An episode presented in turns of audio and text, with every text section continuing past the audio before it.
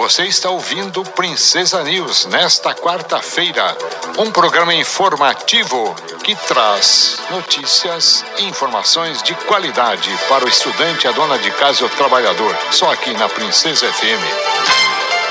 Democracia e Direitos Humanos, Extensão em Jornalismo, da Universidade Estadual de Ponta Grossa, na parceria com a Rádio Comunitária Princesa.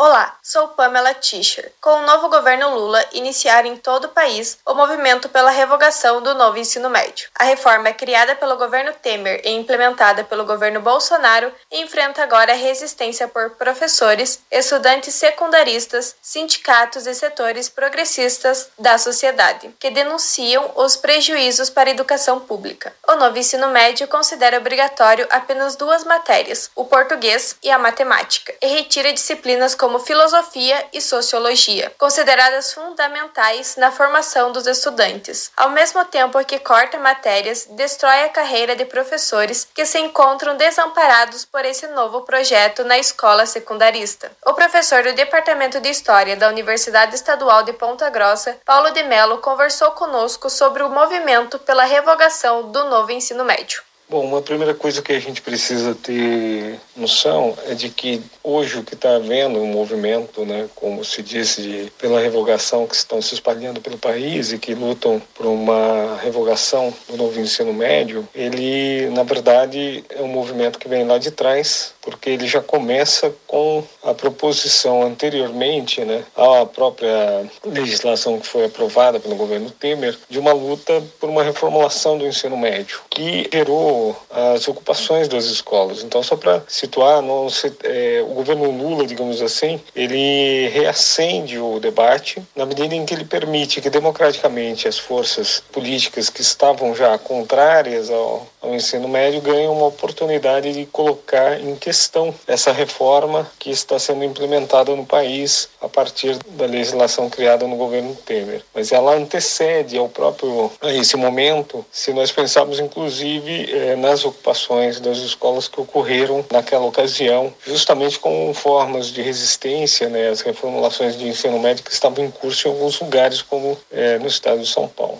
O professor Paulo de Mello explicou os impactos da mudança na formação dos estudantes no ensino médio. Dito isso, a primeira questão é por que, que o ensino médio, essa nova proposta, ela retira as disciplinas de português, é, as disciplinas que são consideradas de humanas, fundamentalmente, na realidade, ela quebra não apenas as disciplinas da, da área de humanidades, né? ela não só retira a obrigatoriedade das disciplinas que são da área de humanidades, ela retira a obrigatoriedade obrigatoriedade da, da maioria das disciplinas, mantendo apenas a obrigatoriedade de português e matemática. Então, todas as áreas, ciências da natureza e ciências humanas, algumas disciplinas que hoje são consideradas na área de linguagens, como arte, elas perdem esse status. Esse processo ele vem de um questionamento da ideia de que disciplinas teriam um modelo superado de organização do conhecimento e que estaria atrelado a uma visão, uma concepção estanque que teria surgido no século XIX que hoje já não corresponde às demandas e necessidades de uma sociedade pós-moderna do, do século XXI. E daí uma discussão de que é preciso né, que o conhecimento seja visto de uma forma menos é, parcelada e estanque, mais integrada através de projetos de interdisciplinaridade. Por isso que se pensou em itinerários e os itinerários educativos ou formativos eles são ancorados num conjunto de projetos que são disciplinas, na, na verdade não são disciplinas, são componentes do currículo que visam desenvolver investigações sobre o mundo prático e buscar soluções para problemas contemporâneos.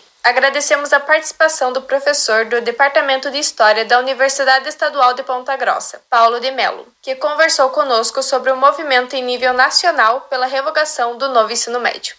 Democracia e Direitos Humanos é um projeto de extensão em jornalismo da Universidade Estadual de Ponta Grossa, na parceria da Rádio Comunitária Princesa. Produção e edição Pamela Tischer. Professora responsável, Hebe Gonçalves.